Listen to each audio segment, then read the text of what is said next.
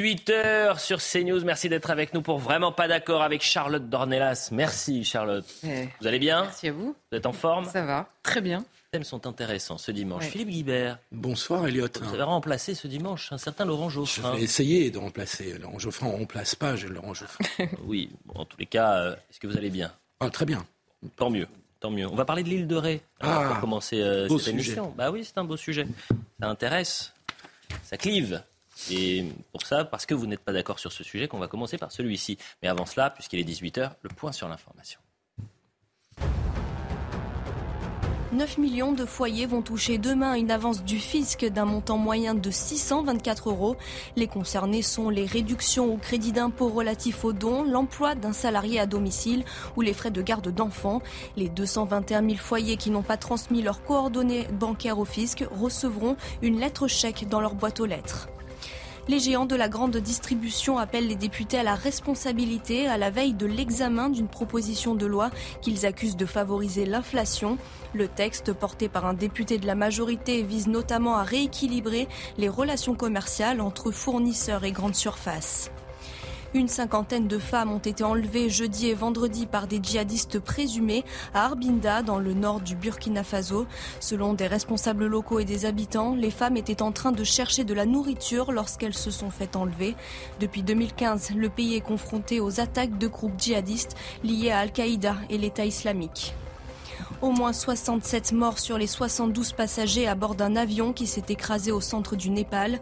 15 ressortissants étrangers, dont un Français, étaient à bord de l'appareil de la compagnie Yeti Airlines. C'est la catastrophe aérienne la plus meurtrière en trois décennies dans ce pays himalayen.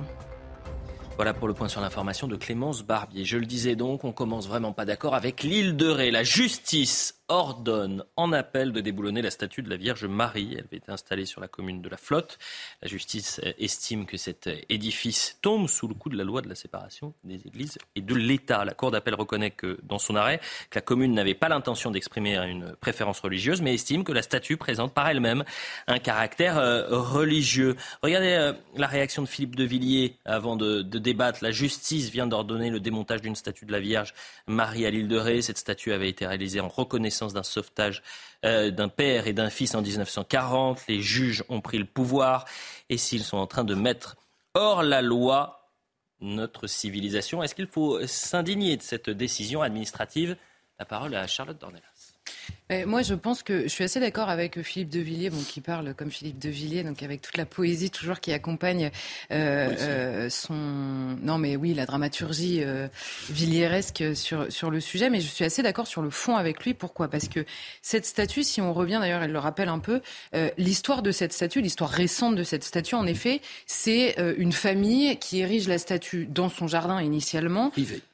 Oui, dans son jardin privé, quoi, euh, pour remercier euh, d'avoir euh, d'avoir récupéré père et fils vivants à la fin de la Seconde Guerre mondiale. Il se trouve que la famille lègue la statue à la municipalité, qui en 83 l'installe à un carrefour à la flotte en Ré. Bon, très bien. Et en 2000, il y a un accident contre cette statue qui mérite donc d'être restaurée. Et la municipalité, cette statue est là depuis donc bah, 40 ans en fait, mmh. et décide de la restaurer, de la mettre au même endroit. Et là, on voit apparaître, comme à chaque fois, la libre pensée.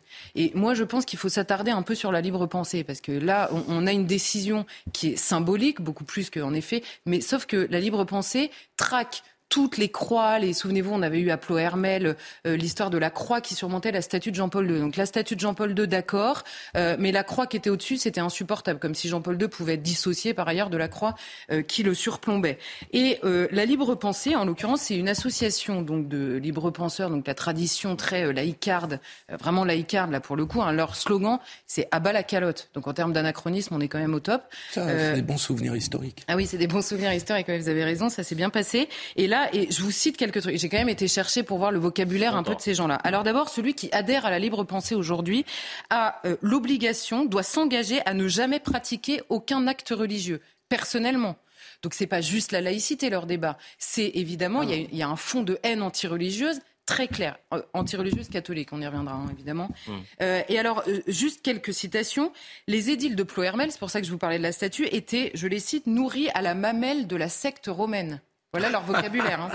Euh, L'Union européenne. vous faire vous, vous Philippe Ouais, j'aime bien ce côté un peu ringard de gauche. Il l'appelle l'Europe Vatican. On n'avait jamais vu ministre euh, plus servile envers l'Église catholique que Bernard Cazeneuve. Mm. Nicolas Sarkozy est rebaptisé le clérical jésuite. Vous voyez le vocabulaire. Donc c'est clairement de la haine anticatholique que nourrit. Mais ça, à la limite, vous avez raison, ça fait partie de l'histoire. Les bouffeurs de curés, ils font partie de l'histoire de France. Mais quand le tribunal leur donne raison et que par ailleurs vous allez vous pencher sur les propos de la libre pensée quand il s'agit euh, de l'islam dans la société, vous comprenez qu'ils sont surtout anticatholiques, hystériques. Philippe Guibert.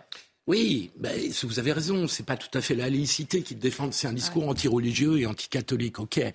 Euh, le problème, c'est que le juge, il est, à partir du moment où il est saisi, il est bien obligé de dire le droit et donc d'appliquer la loi ou l'interprétation de la loi.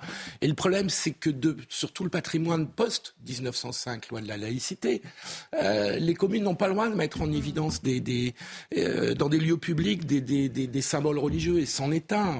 On peut être, ah oui, oui. on peut être tout à fait séduit par la, la de cette euh, statue. Euh, mais ça n'empêche que c'est évidemment un symbole religieux. Et donc je pense que la commune a commis une erreur et que le juge à partir du moment où il est saisi, que ce soit par la libre pensée ou par euh, le citoyen lambda, il est obligé d'appliquer la loi. Et donc ce jugement, alors je, je pourrais vous accorder qu'il y a des problèmes de laïcité bien plus graves dans le pays et bien plus sérieux, mais je crois que le juge a appliqué la loi qui est de dire c'était un, un monument religieux qui était sur un terrain privé. Dans un terrain privé, il n'y a absolument rien à dire, mais bah, qu'on ne peut pas le mettre. Mais non, mais c'est ça la laïcité. Euh, mais qu'à partir du moment où on le met dans le lieu public et qu'en plus on le rénove, bah non, la mairie a commis une erreur. Il aurait dû être trouvé, on aurait, ils auraient peut-être pu trouver d'autres, d'autres arrangements. Alors je, je, peux comprendre les habitants.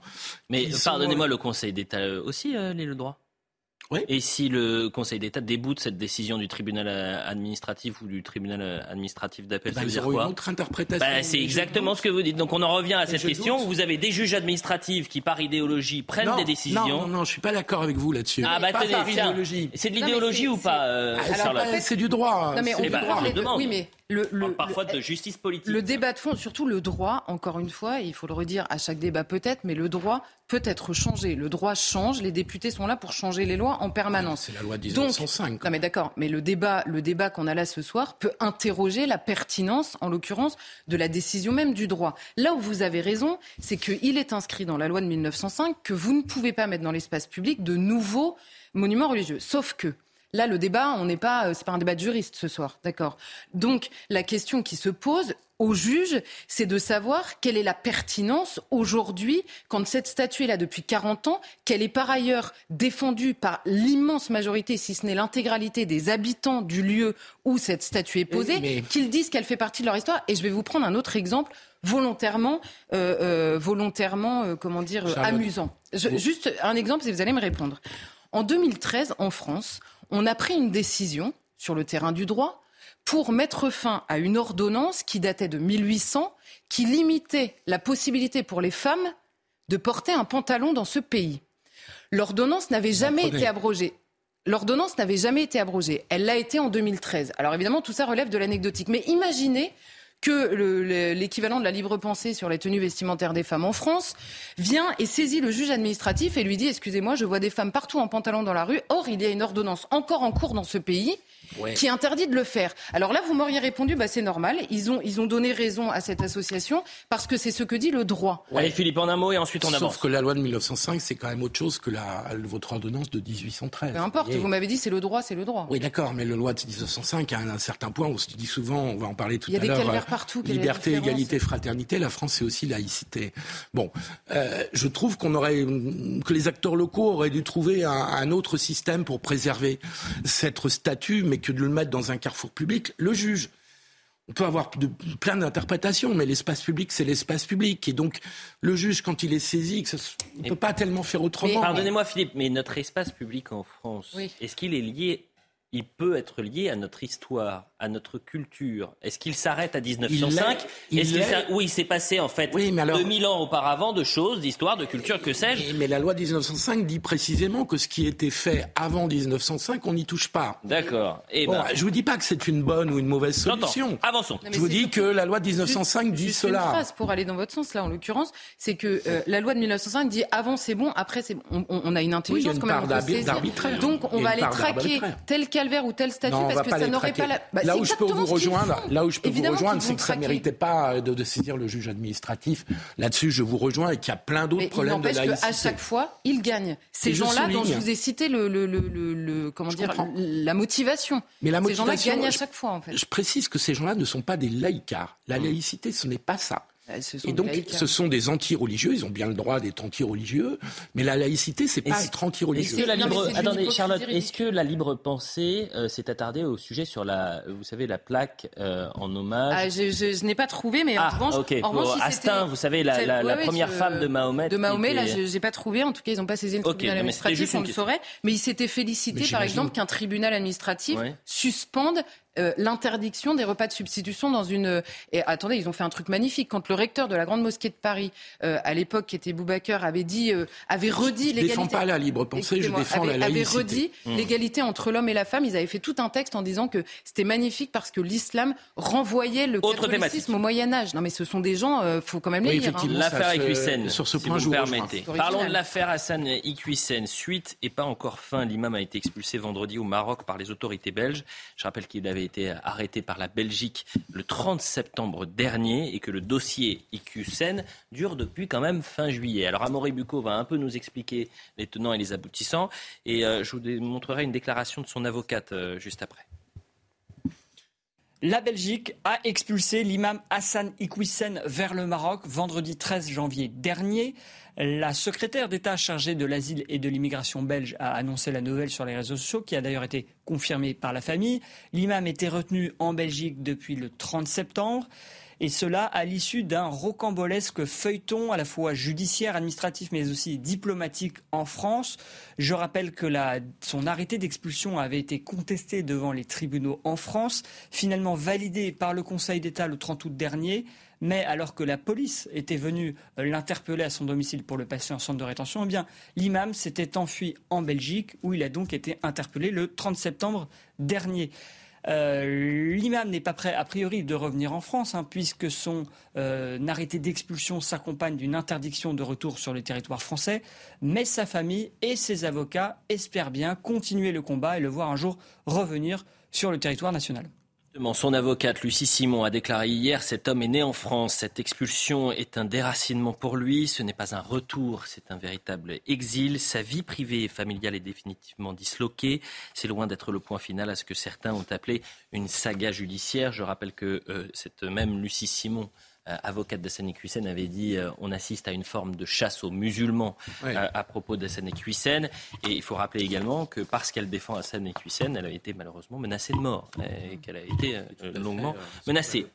Hassan Hussein, fiasco ou pas fiasco Charlotte Dornelas d'abord. Oui, c'est un, c'est un fiasco, mais c'est un fiasco parce que cette, cette histoire est devenue finalement le symbole que n'espérait pas Gérald Darmanin. C'est-à-dire que Gérald Darmanin espérait en faire le symbole de la volonté euh, de, euh, du gouvernement, euh, plus largement que lui d'ailleurs, hein, du gouvernement et même donc du président de la République, de lutter contre l'islamisme. Je fais, j'ouvre une parenthèse selon les dires de son avocate. Il y a un moment où l'islam c'est pas l'islamisme, mais quand on pointe des propos très précis, elle nous explique que c'est une chasse aux musulmans. Il va falloir quand même que ces gens-là acceptent de faire. Bah oui, elle fait clairement un amalgame et, hmm. que donc après elle peut pas reprocher aux autres. Je referme la parenthèse. Et donc c'est devenu le symbole de l'impuissance réelle sur le terrain. Et, là, ce n'est même pas une critique personnelle de tel ou tel. De l'impuissance réelle, vous avez tous les moyens du ministère de l'Intérieur pour constituer le dossier. Alors, je ne sais pas, soit c'est des bras cassés, soit c'est extrêmement compliqué. Comment? Il est arrivé au Maroc. Ah non, mais vous êtes magnifique. Bah oui, c'est ah sûr. Oui, j'espère.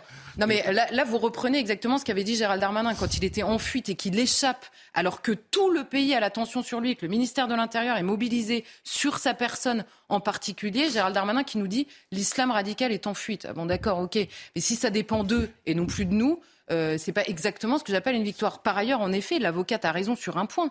C'est que à l'époque, sur la décision du tribunal administratif, quand le tribunal administratif avait donné raison mmh. euh, à euh, l'imam, c'était un, recours sur la forme.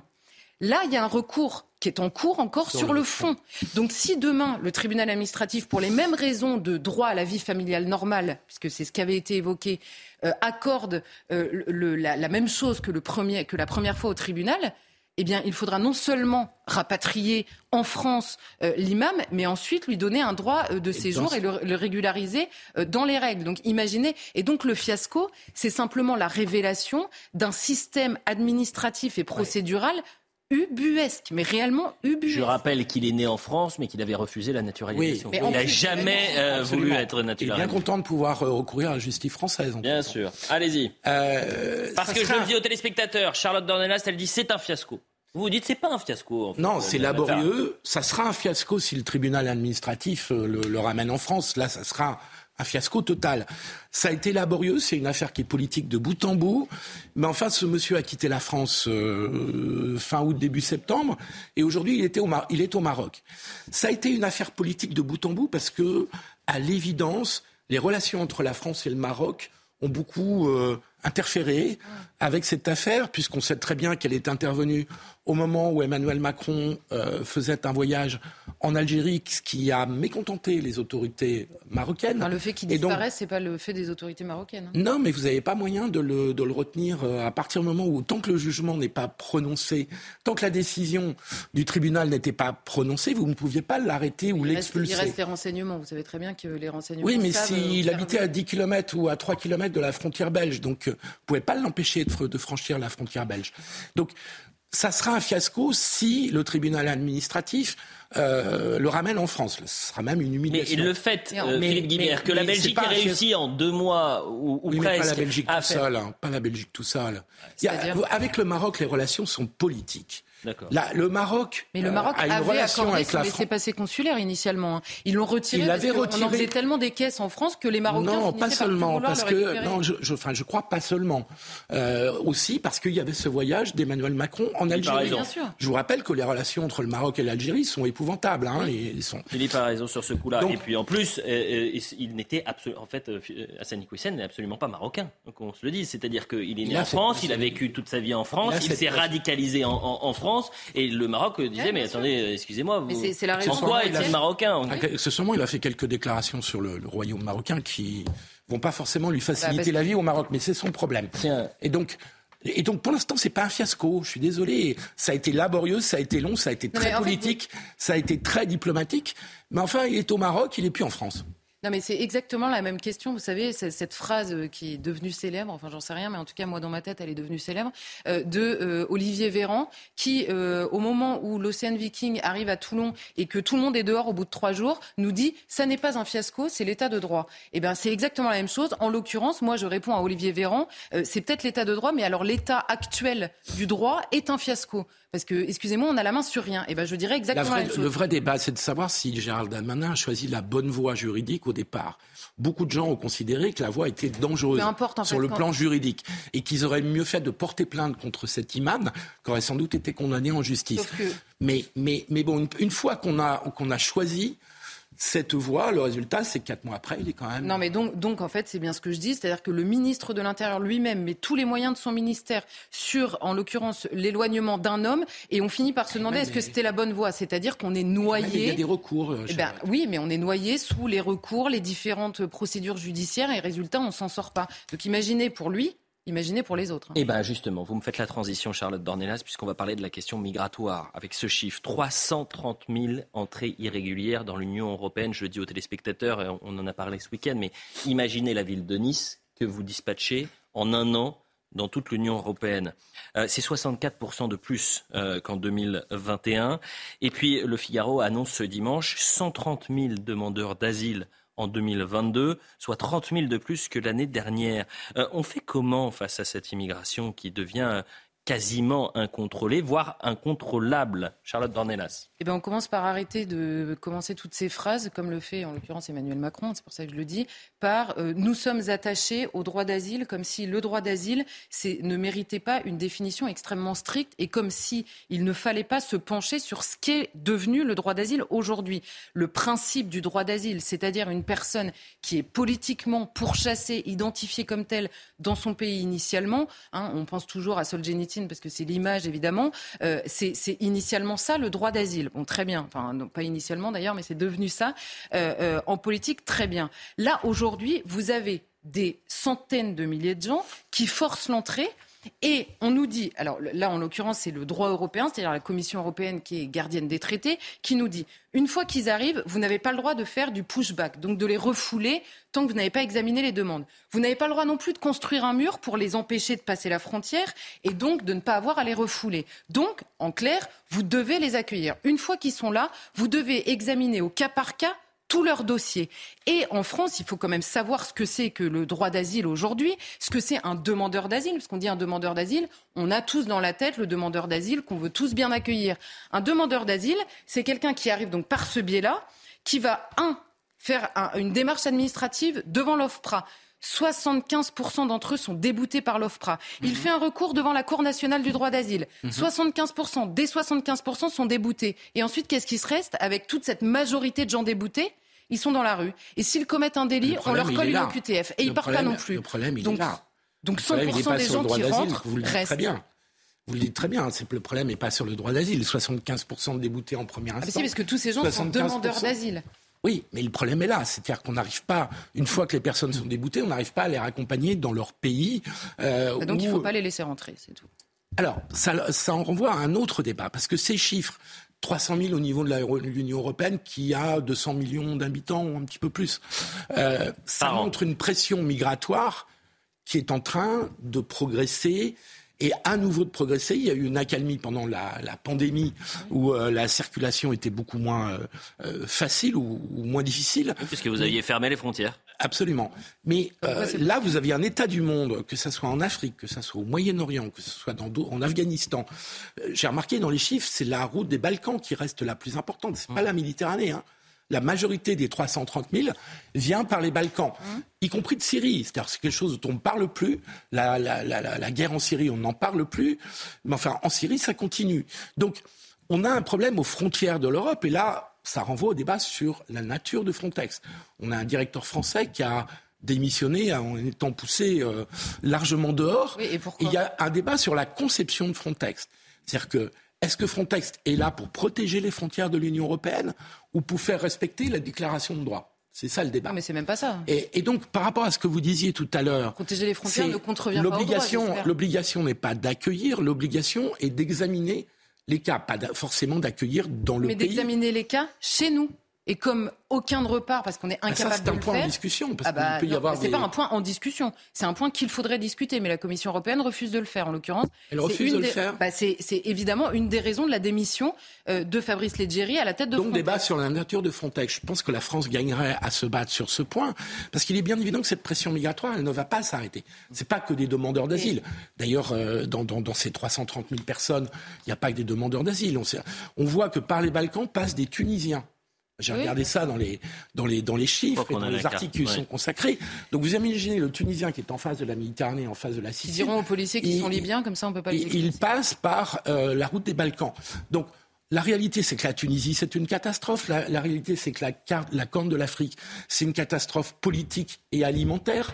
Vous avez des guerres civiles, vous avez des, des, famines. Et donc la pression migratoire, en plus le réchauffement climatique n'améliore pas les choses, parce que ça pousse mm. les crises alimentaires, la crise de l'Ukraine, la guerre en Ukraine. les amis. oui, euh, je, Et eh oui, mais il faut qu'on fasse face à cette demande qui ne va pas s'arrêter. On en a pour plusieurs années. Donc, je crois que dans ce domaine... Jour au lendemain, vous avez fermé les frontières avec la crise sanitaire Encore une fois, on en revient toujours à la même problématique. Philippe Guibert, pardonnez-moi, mais euh, si vous pouvez euh, peut-être réguler, protéger, j'en sais rien. Je me pose la question. La question est posée. La question est posée. Je viens de juste dire un mot après la pub. Après la pub ou avant? Dites-le avant. Ah, euh, bah alors justement, en 10 secondes. C'est pas simplement que nous sommes dépassés, c'est simplement qu'il y a un choix politique depuis des décennies dans ce sens. Je vous prends un, seul exemple. Il y a un débat. Non, il y a un choix politique d'encourager l'immigration. Il y a des tas de pays européens qui n'en veulent plus. Un seul hein. exemple. Je vous explique quelle est la procédure pour le droit d'asile. Quand il est débouté, le demandeur d'asile, de la Cour nationale du droit d'asile. Donc il y a deux recours déjà. Eh bien, le Conseil d'État français qu'il a imposé ensuite à l'Union européenne, euh, crée la protection subsidiaire. européenne bah, C'est devenu une jurisprudence européenne.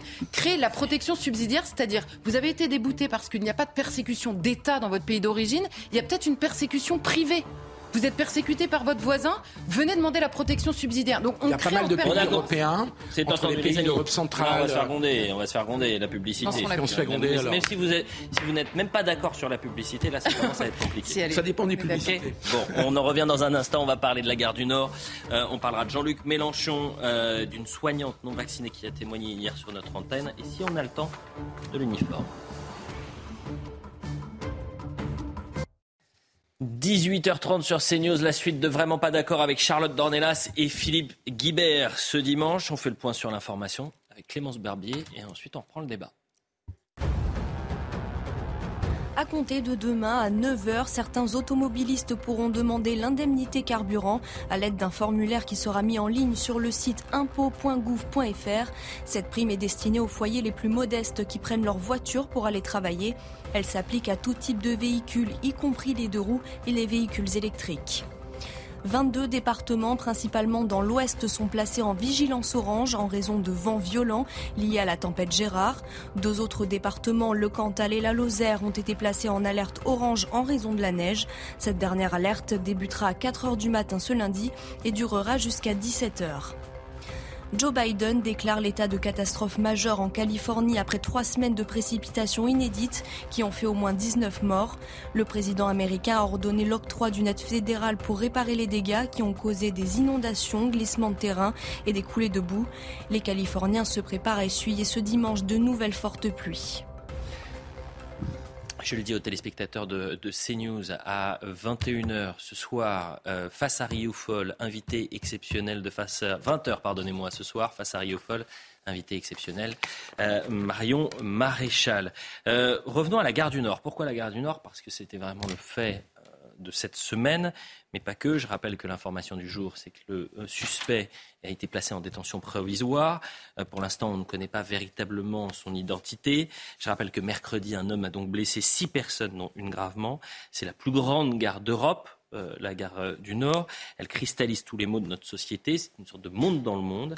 Et ce qui est intéressant également, c'est que cet individu était visé par deux obligations de quitter le territoire français. La question que je vous pose dans Vraiment pas d'accord, elle est très simple. Est-ce que ce drame aurait-il pu, aurait-il dû être évité, Charlotte Dornelas bah, C'est-à-dire que est-ce qu'il aurait pu C'est toujours, en fait, répondre à cette question, c'est pas pointer directement la responsabilité comme si, euh, en l'occurrence, Gérald Darmanin avait lui-même donné le coup de couteau, parce que c'est toujours ce qu'on essaye de nous faire dire. Ça n'est évidemment pas, en l'occurrence, que je dis ce soir. Simplement, ça aurait dû être évité dans la mesure où si la France prend sa loi au sérieux, une obligation de quitter le territoire français doit demeurer une obligation. Or, vous avez un tas de, profils comme ça que l'on découvre, qui ont une, deux, trois OQTF. Vous avez des témoignages qui arrivent, puisqu'évidemment, quand le sujet s'installe et s'impose comme ça dans l'actualité, vous finissez par parler aux préfectures, aux agents préfectoraux qui travaillent sur le droit des étrangers, aux policiers. Vous découvrez, non mais cette histoire, je m'en suis toujours parmise, vous avez aujourd'hui, pour être régularisé au bout de cinq ans de présence sur le territoire, des étrangers qui arrivent à la préfecture dans leur dossier et comme, comme preuve de présence en France, ils donnent leurs OQTF. Non mais et ça marche, hein, parce que c'est parce qu'en effet, c'est une preuve de présence en France. Donc voilà où on est, le sérieux avec lequel nous prenons nous-mêmes nos propres obligations, notre propre loi et notre propre droit en l'occurrence. Donc oui, ça aurait dû être évité en vertu du droit qui aujourd'hui est en France. Et est-ce que ça aurait pu bah, C'est-à-dire que ça aurait pu. Il n'y a, jamais de, enfin, il y a jamais, du zéro total, d'accord. Mais là, ça se répète quand même beaucoup pour qu'on dise oui, ça aurait pu être mais vous savez bien que dans les OQTF, il y a un élément qui est tout à fait essentiel qui s'appelle laisser passer consulaire. Non, mais là, c'est pas le sujet. Hein. bah, S'il est dit bien, alors on a, on a, on ne connaît pas exactement euh, son identité, on ne sait pas si c'est une personne d'un autre pays mais qui sait qu'en prenant euh, une il s'est présenté comme algérien, ensuite une comme nationalité libyenne, il échappe à une reconduite euh, plus facilement à une reconduite à la frontière. On a aussi un problème avec la Libye parce que quand même il, faut quand même on a une part de responsabilité hein, dans notre échec avec la Libye.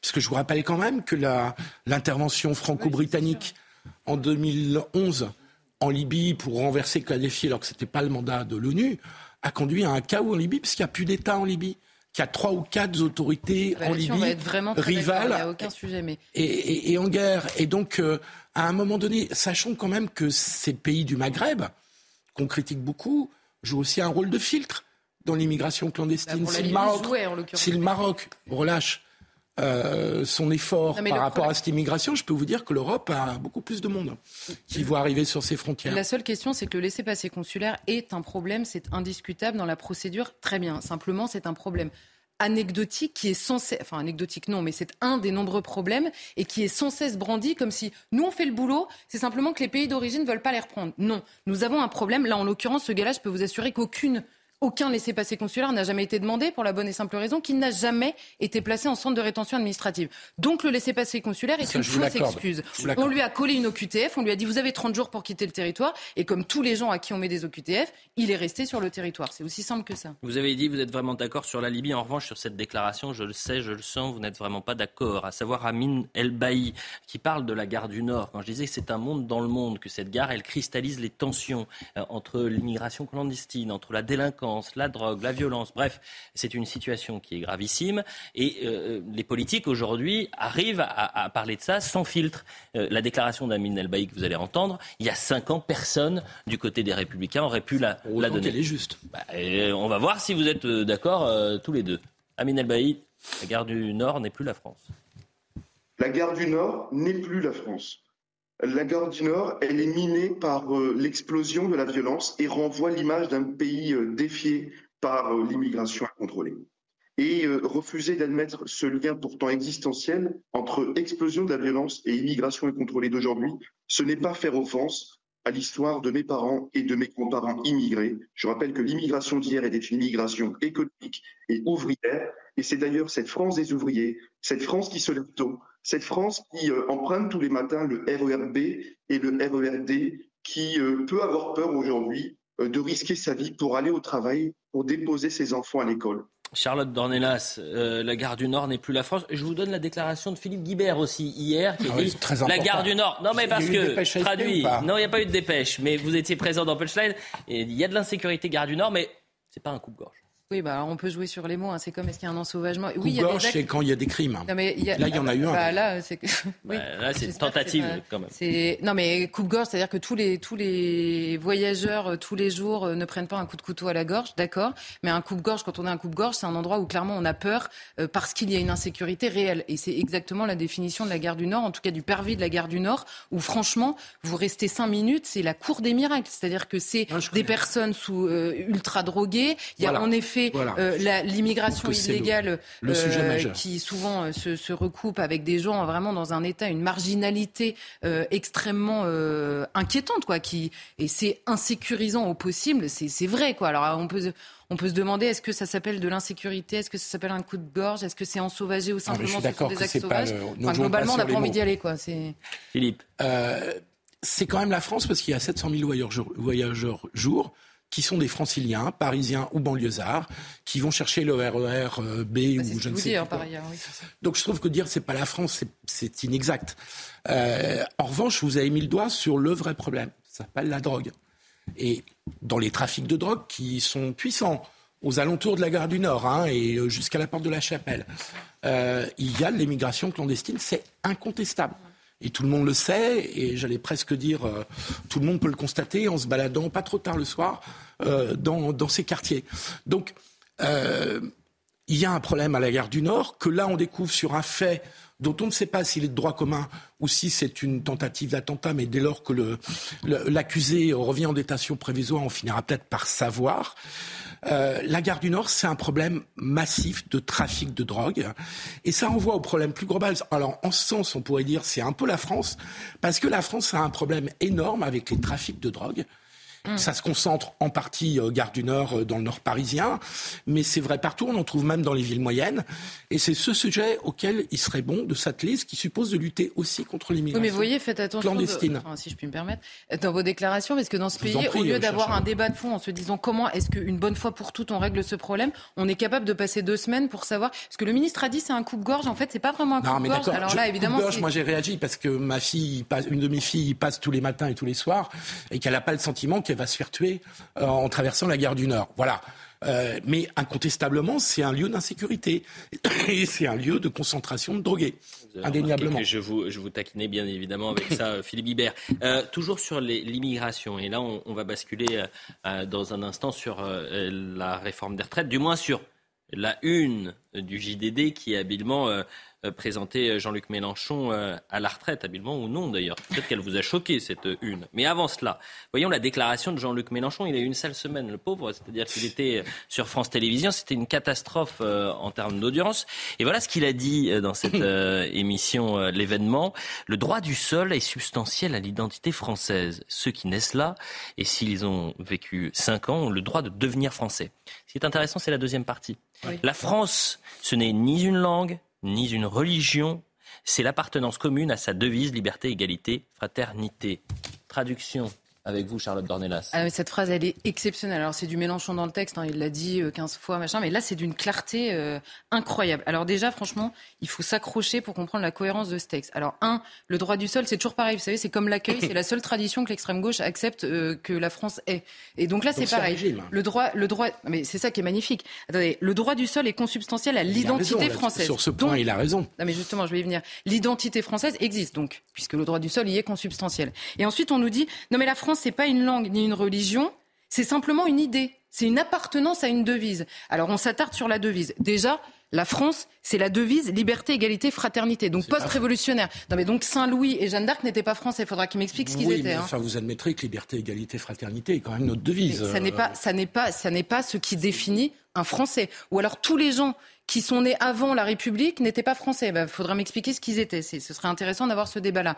La deuxième chose, la deuxième chose, c'est que si le droit du sol est consubstantiel, comme il dit, à l'identité française, ce qui est très amusant pour Jean-Luc Mélenchon, c'est que c'était acquis sous l'Ancien Régime et que ça a été discuté à partir de la Révolution, la question du droit du sol, notamment dans le Code civil où ça a été discuté et remis en cause. Pourquoi? Mais Pourquoi? Quand même maintenu, mais avec des, avec des limitations. Ça a été restauré, quand on, notamment pour des raisons militaires, parce qu'on avait besoin de chair à canon hein, pour la guerre, c'est aussi simple que ça.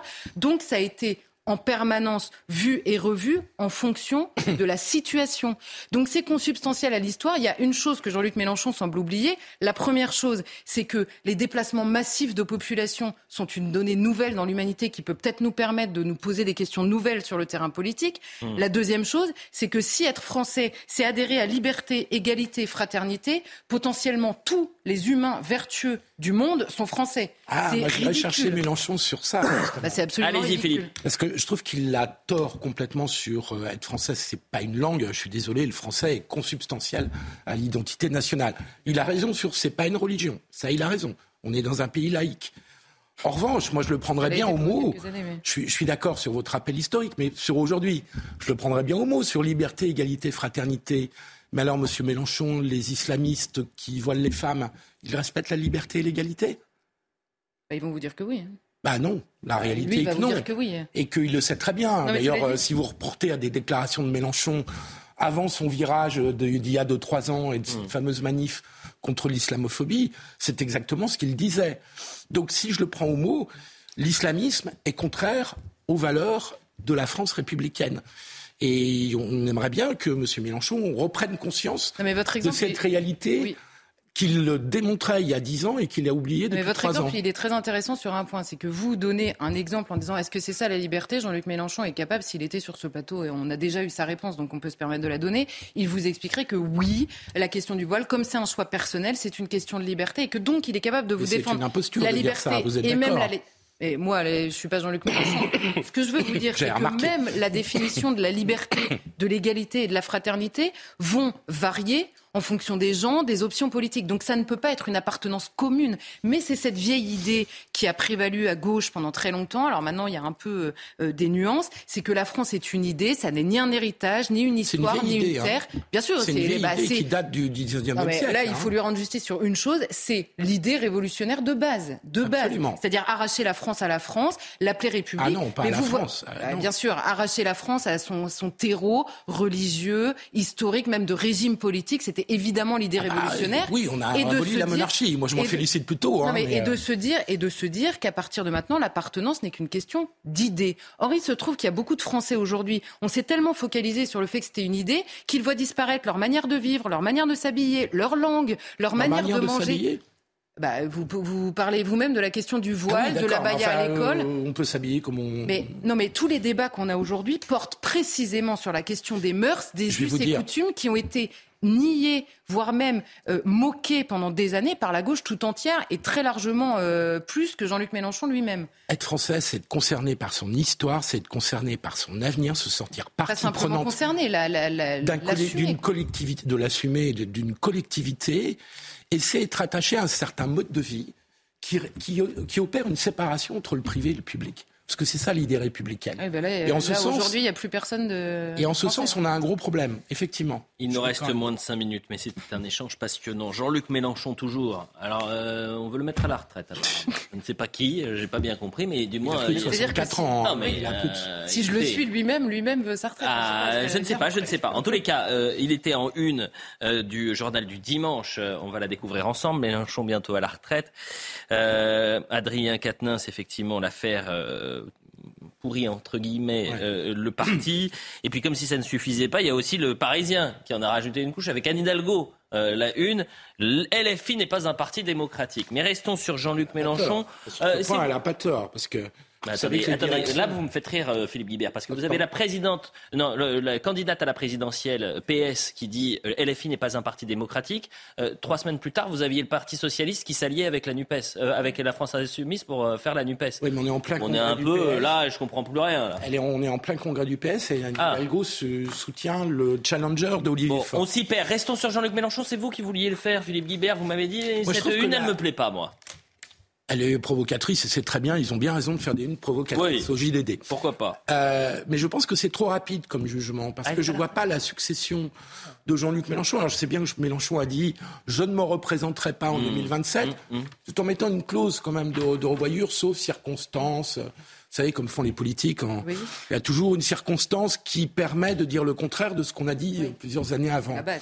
Et donc je pense qu'il ne faudrait pas enterrer euh, symboliquement euh, ou politiquement euh, Jean-Luc Mélenchon parce que je ne vois pas à gauche pour l'instant de leadership vraiment se dessiner. Il n'y en a pas au Parti socialiste, il n'y en a pas chez les écologistes. Il y a Fabien Roussel qui est un, Oui. un vrai euh, leader qui s'est construit pendant la campagne présidentielle. Mais euh, Mélenchon, pour moi, n'est pas à euh, mettre à la retraite tout de suite. Quand vous avez parlé d'avenir, quand vous avez des députés qui mettent leurs chaussures, euh, leurs baskets euh, pour euh, jeudi prochain sur les réseaux sociaux, c'est vrai qu'en termes de, C'est pas une. de fond, on est en train de le c'est toucher. pas génial. Non, mais c'est intéressant ce que vous dites sur euh, Fabien Roussel, parce que c'est, il n'a pas non plus. Mon... Vous savez que c'est l'homme de gauche le plus populaire aujourd'hui Oui, mais là, Fabien pourquoi? Roussel?